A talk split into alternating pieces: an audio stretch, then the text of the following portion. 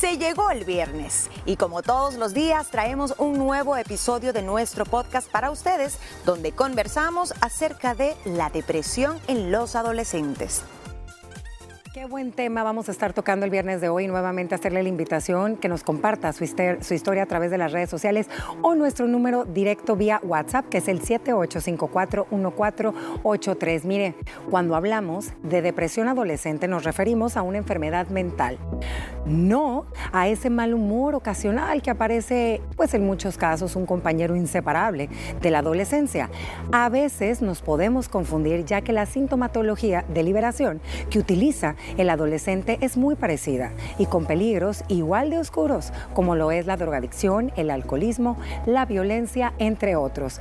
Les provoca a ellos un sentimiento de tristeza constante y una pérdida de interés en realizar diferentes actividades. Afecta la manera, ojo, en que tu hijo adolescente piensa, siente y se comporta y puede provocar problemas tanto emocionales, funcionales y también físicos. Aunque la depresión puede ocurrir, lo sabemos que en cualquier momento de la vida los síntomas entre los adolescentes y nosotros los adultos pueden ser diferentes. Miren, algunos problemas no sé, como lo son la presión de sus compañeros, las expectativas académicas que ellos tienen, los cuerpos sabemos que van cambiando, pueden ocasionar muchos altibajos en los adolescentes. Sin embargo, para algunos adolescentes, estar deprimido es mucho más que solo sentimientos temporales, sino que es un síntoma de depresión. Así que hoy la invitamos o lo invitamos a que realmente ponga mucha atención si usted tiene a lo mejor un hijo adolescente, una nieta, un nieto, un sobrino, un ahijado. Y nota algunos de los síntomas que vamos a tocar a lo largo de esta mesa de las mujeres y recordarle también que lo puede compartir todo este contenido a través de nuestra plataforma de podcast. Bueno, mis liberadas, un tema que sin duda alguna creo que de un tiempo para acá se nos ha brindado a nosotros como adultos y padres de familia mucho más eh, información y atención a que pongamos eh, pues más ojo en los adolescentes. Creo que la etapa y el periodo en, lo que, en la que uno pues va creciendo, te vas desenvolviendo, vas viendo tus cambios emocionales, físicos, a veces nosotros como padres podemos sopesar y decir, no hombre, es que está adolescente, está teniendo nada más ese tipo de cambios, pero va más allá. Ana Pao, es un tema que hoy es importante, del que hoy se está hablando a nivel mundial y qué bueno reducir em, esta plática a los adolescentes, porque como tú decís, es hasta tabú para muchos pensar que un adolescente que no tiene mayor responsabilidad, que está en una etapa divina de su vida, ¿cómo es que se va a deprimir?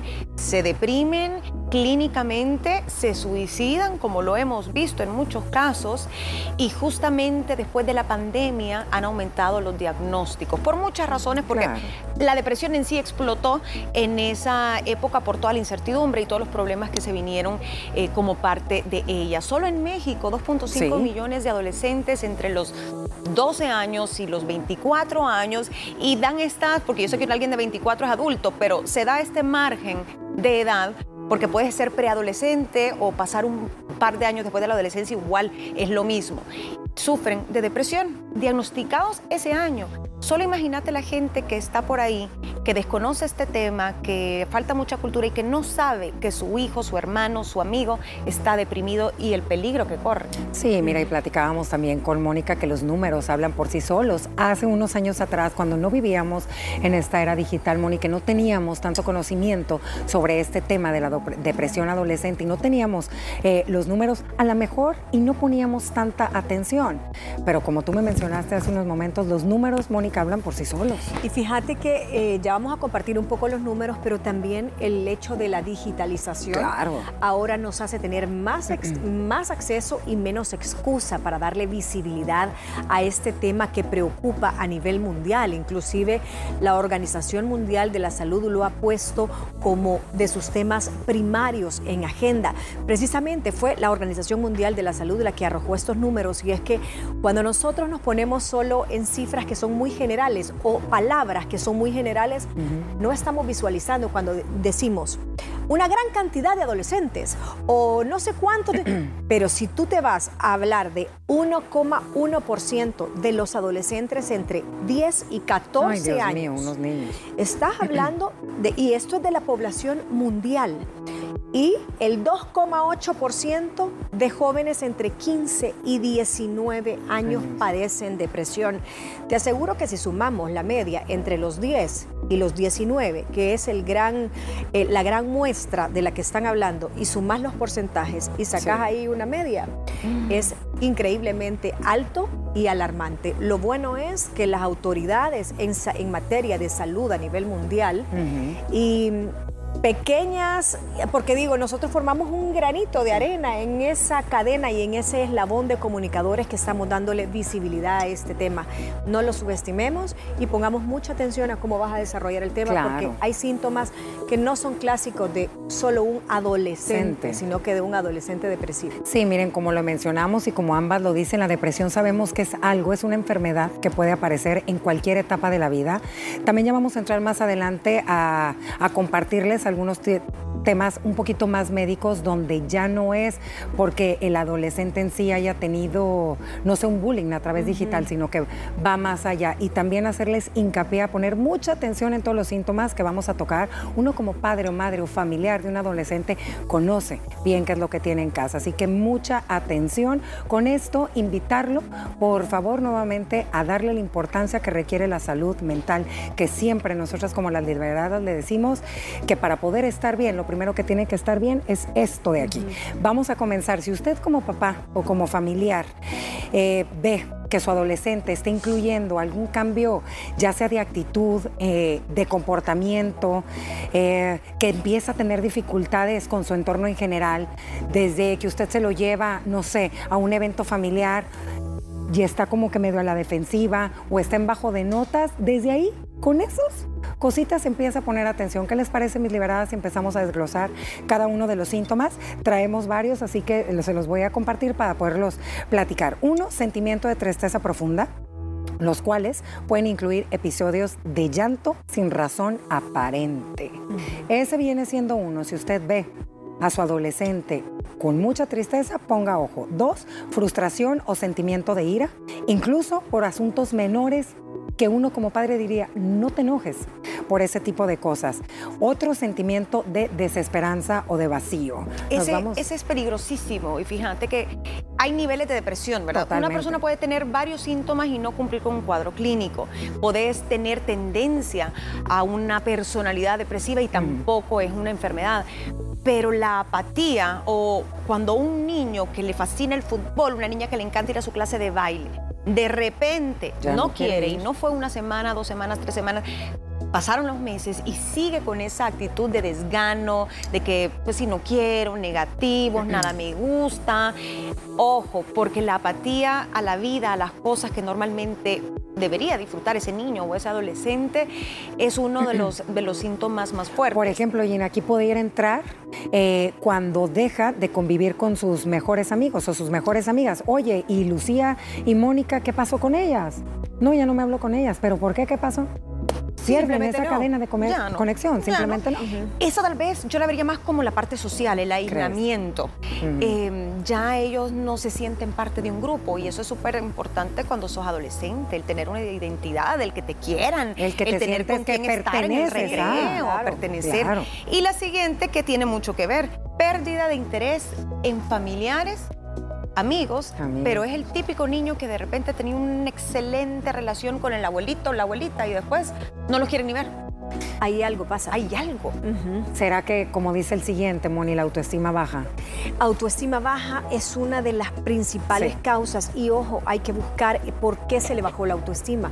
Muchas veces son víctimas no solo de bullying, es cierto, bullying es la frase de moda, el causal de moda para muchas cosas justificar o entender eh, muchos trastornos, pero también hay abusos sexuales.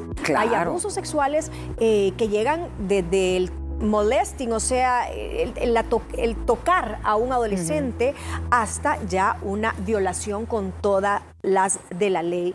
Y casi siempre un adolescente se lo calla. ¿Por qué? Porque en la mayoría de casos, y esto lo dicen los expertos, las encuestas, eh, datos policiales, es un familiar o un conocido, el agresor. Entonces se sienten culpables. Inmediatamente el autoestima entra en juego. No valgo nada, eh, ya abusaron de mí, nadie me va a querer, soy mal, algo hice que provoqué que abusaran de mí. Entonces su autoestima... Viene la culpa. Viene la culpa y viene la depresión. Otro de las cosas que yo le agregaría es el tiempo que está durando esa tristeza, esa ansiedad, esa angustia, esa angustia, esa baja autoestima. Normalmente dicen que la depresión en un joven lo normal es entre 7 a 9 meses. Pero ¿se acuerdan aquel programa que hablamos de la depresión sonriente? Que tú podías ser un adulto funcional y efectivo a lo largo de tu vida.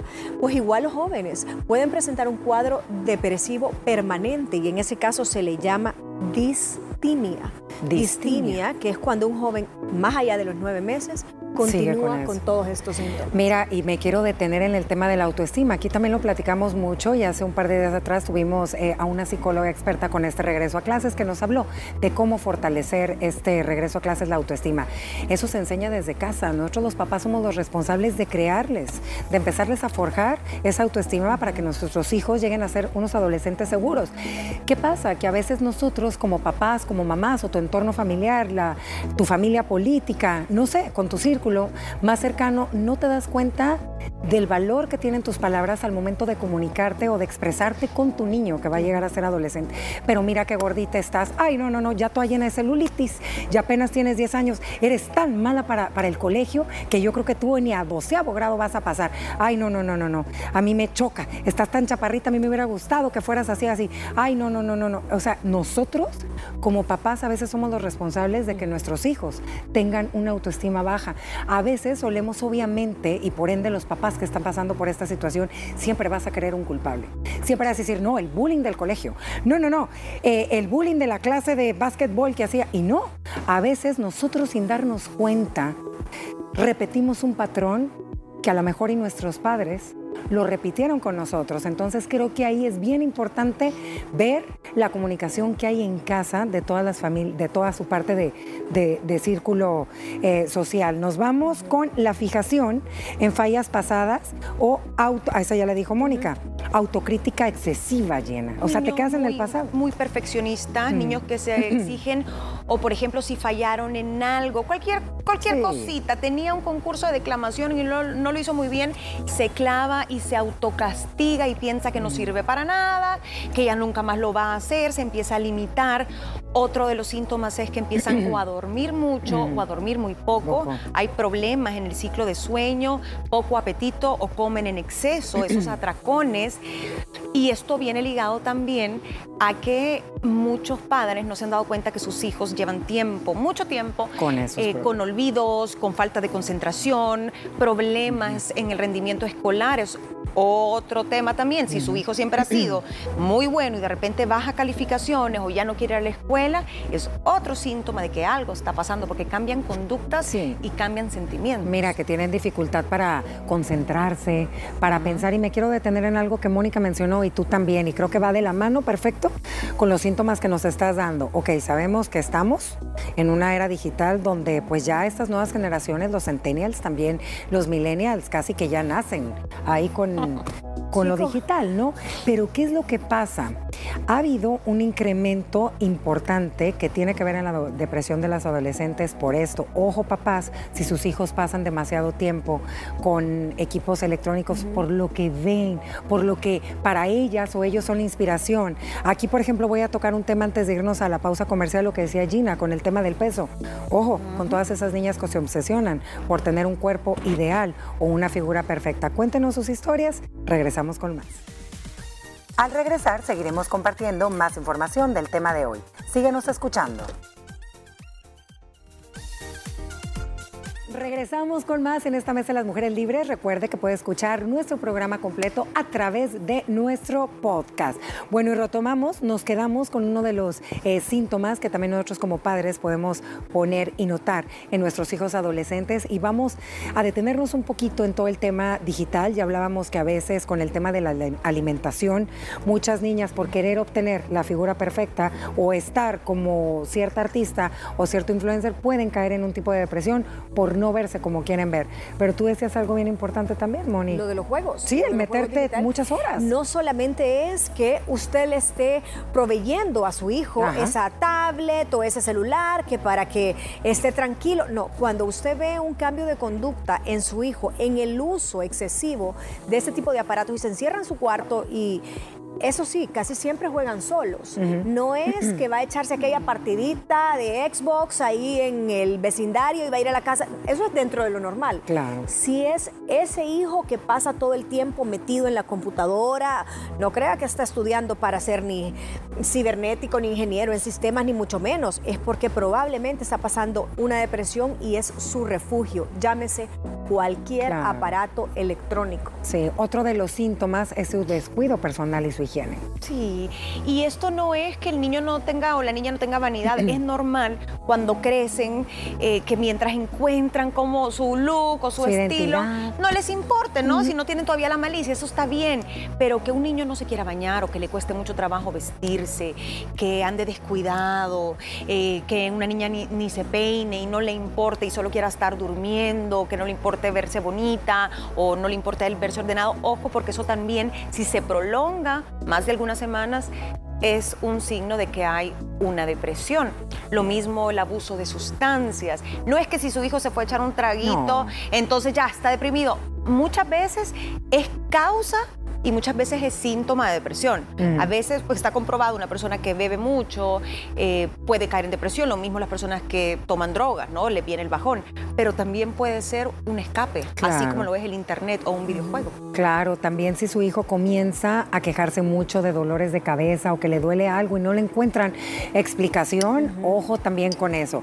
Ya hablamos de algunas de los síntomas, pero de verdad eh, lo invitamos a que se siga informando en este tema. Ahora vamos a hablar de las causas, qué es lo que lleva a los adolescentes a vivir a estar dentro de esta depresión. Se desconoce, como se lo mencioné, la causa exacta de la depresión, pero puede haber varios problemas indicados. Uno, la neuroquímica cerebral.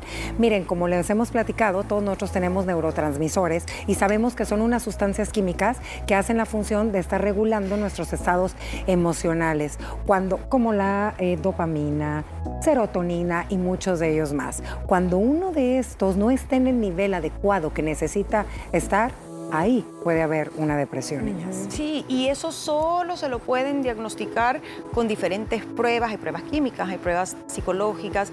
A veces se nace así con esa, digamos, deficiencia en los receptores, pero a veces te lo puede detonar también ese desbalance químico, un evento traumático en tu vida, un accidente, una pérdida de un ser querido, eh, un divorcio de tus padres, un abuso sexual, un abuso emocional.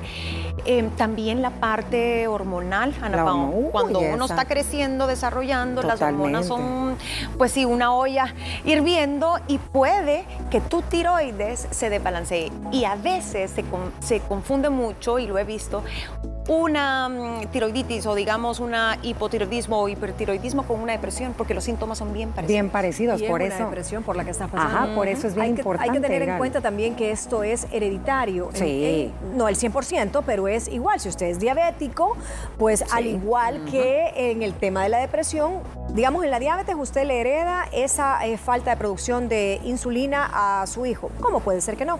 Igual en el caso de si tenés un déficit en la producción de todos estos químicos y estos receptores, probablemente también tu hija o tu hijo eh, con ese historial tendrías que tenerlo un poquito más de cerca en la causa hereditaria. Hereditaria. También, miren, las dos hablaron de aquellos traumas infantiles. ¿Se acuerdan? Bueno, y siempre lo mencionamos de las heridas de infancia, cómo marcan la vida de un adolescente.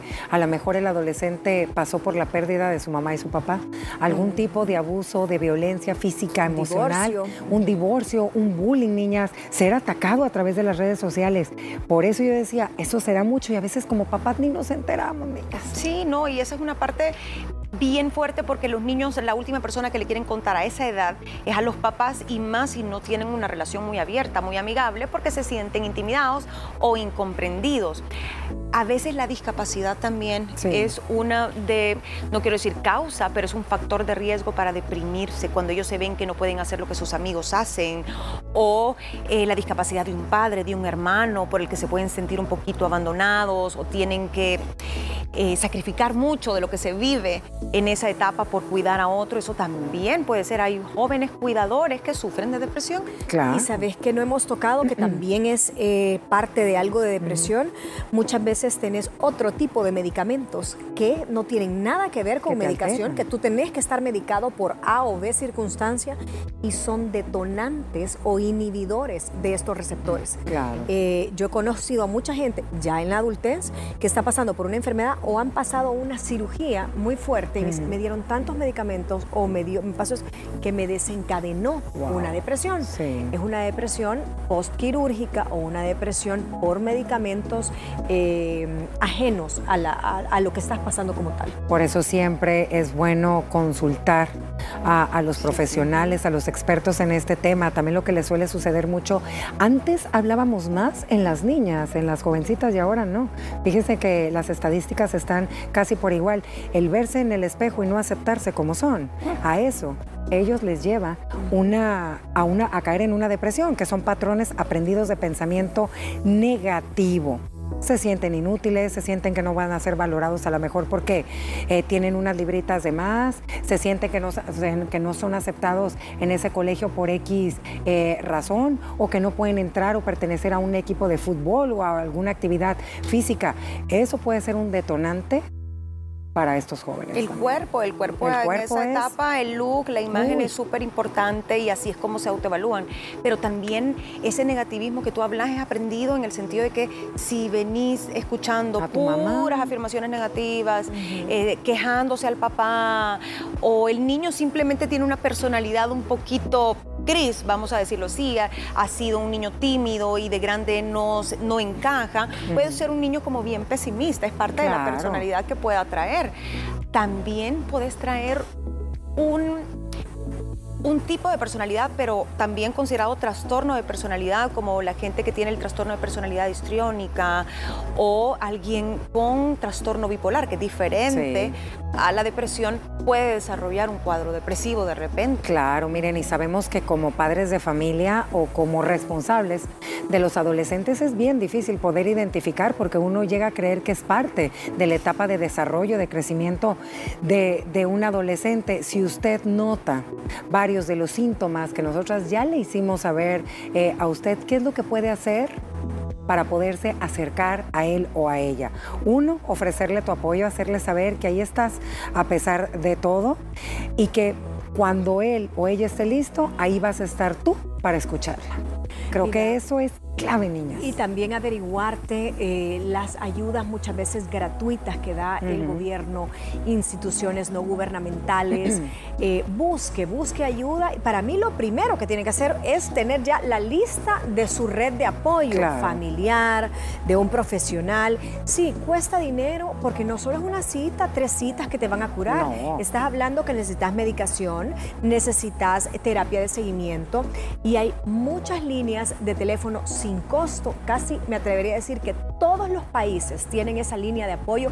Averígüese usted a donde esté cuál es esa línea de apoyo. Muchas veces han salvado vidas. Claro. Personas que hablan y marcan ese número de desesperación y ya se están conectados con policías y llegan de un solo y te ayudan a pasar ese momento. Eso es bien importante. Otro, que seamos suaves como papás y no persistentes. Dice que obviamente al principio él o ella no, no va a querer abrir su corazón. Paciencia. Escuchémoslo, pero no lo sermoneemos. Y otro, validemos sus sentimientos y no, intentemos eh, racionalizar sus sentimientos, sino reconocer su dolor y tristeza para ser un poquito más empáticos. Ya vimos lo que nosotros como papás podemos hacer. Ya cuando vemos que todo esto no nos está resultando, es el momento de buscar alguna ayuda, niñas. Y creo que esto es clavellina. Irnos con los expertos y especialistas que te sepan asesorar antes de que esa historia termine en un suicidio. Sí, porque hay niveles, como lo decíamos, hay señales de principio de una depresión y idealmente es cuando debería ser eh, diagnosticado por alguien. Fíjate que psicólogos, psiquiatras, hay gente que es especialista también en niños y adolescentes que te pueden ubicar, recurrir a también el personal del colegio, tener desde antes como prevención buena comunicación con los maestros, con un psicólogo si es que hay psicólogo. Em, la red de apoyo es bien importante, papás que han pasado por lo mismo te pueden orientar, em, jóvenes que han tenido esa experiencia también pueden ser eh, una buena influencia en tus hijos una vez ellos salen de eso, pero tenés que informarte, tenés que leer mucho, tener cultura de esto. Tristemente, Ana Pao, mucha gente se asusta cuando va con el, con el jovencito la jovencita y le dicen, mire, le voy a recetar tal medicamento. Se asustan y no vuelven y dicen, no, mi hijo no necesita eso. ¿Y qué pasa? El cuadro se vuelve crónico o suspenden el medicamento y la depresión después es peor. Es peor porque va creciendo y a lo mejor y, este chico no tiene los neurotransmisores suficientes como para poder. Sí, no hay La mayoría de estos tratamientos, una vez estás medicado, es de los más contraindicados el suspenderlo de manera bruta. Sí, claro. Tenés que saber primero la combinación y tenés que saber cuál es la disminución. Te lo van quitando como de a poquito. voy a decir, por ejemplo, algo eh, simbólico. Estás con una pastilla, luego te dan la mitad de la pastilla, luego un cuarto, después un día sí, un día no. Entonces no crea que como mamá, no, no, no, yo lo veo bien y entonces no. ese es el peor error. Bueno, ya hablamos con ustedes de los síntomas, de las causas y para finalizar esta mesa de las mujeres libres vamos a cerrar con la prevención. ¿Qué es lo que usted puede hacer? Uno, tomar medidas para poder controlar el estrés y aumentar la resiliencia y potenciar la autoestima, la autoestima para poder ayudar a manejar sus problemas. Practicar hábitos de cuidado personal, busque apoyo social, como lo mencionaron Moni y Gina, de amigos y especialmente en esos momentos de crisis. Obtén, ¿verdad?, un tratamiento al primer signo de alarma que usted vea, no dude en correr, en buscar ayuda con un, eh, con un psiquiatra, con una persona especializada. Eh, y si el médico se lo recomienda, confíe en él si le está recetando medicamentos. Él, ellos son expertos y saben, de verdad, qué beneficios va a obtener el adolescente. Y antes de cerrar esta mesa, ¿algún consejo que quieran darle para todas aquellas madres o padres de familia que estén pasando por un momento así con sus adolescentes? Que no se sientan solos, que lo pasan muchos papás en el mundo, muchos, y se puede salir. Es más común, más normal de lo que creen. La, en la mente del ser humano, el cerebro es un órgano bien complejo y por eso hay que entender de que no, no hay estereotipo, no hay que juzgar, sino simplemente ver cómo se les ayuda, que no se desesperen, pero yo creo que el, para mí lo básico es ir construyendo desde que el niño o la niña está chiquito una buena comunicación. Una buena autoestima. Yo le diría que conozcan muy bien a sus hijos, que se metan de cabeza en sus amistades, en sus gustos, sus maestros, no pierda ningún detalle. Si usted está viviendo la vida de cerca de sus hijos, no que esté viviendo la vida de sus hijos, pero siempre esté monitoreándolo, porque así usted va a estar sensible ante cualquier cambio que ocurra en su vida y va a poder actuar a tiempo. Muchísimas gracias por habernos escuchado y formar parte de esta mesa de las mujeres libres. Gracias por escucharnos toda la semana. No olvides que también puedes sintonizarnos de lunes a viernes a través de la señal de Canal 6 a las 12 del mediodía. Y recuerda que puedes seguirnos en nuestras redes sociales como arroba liberadas TCS. El próximo lunes conversamos sobre el sentimiento de merecimiento y qué tan beneficioso perjudicial puede ser. No te lo pierdas.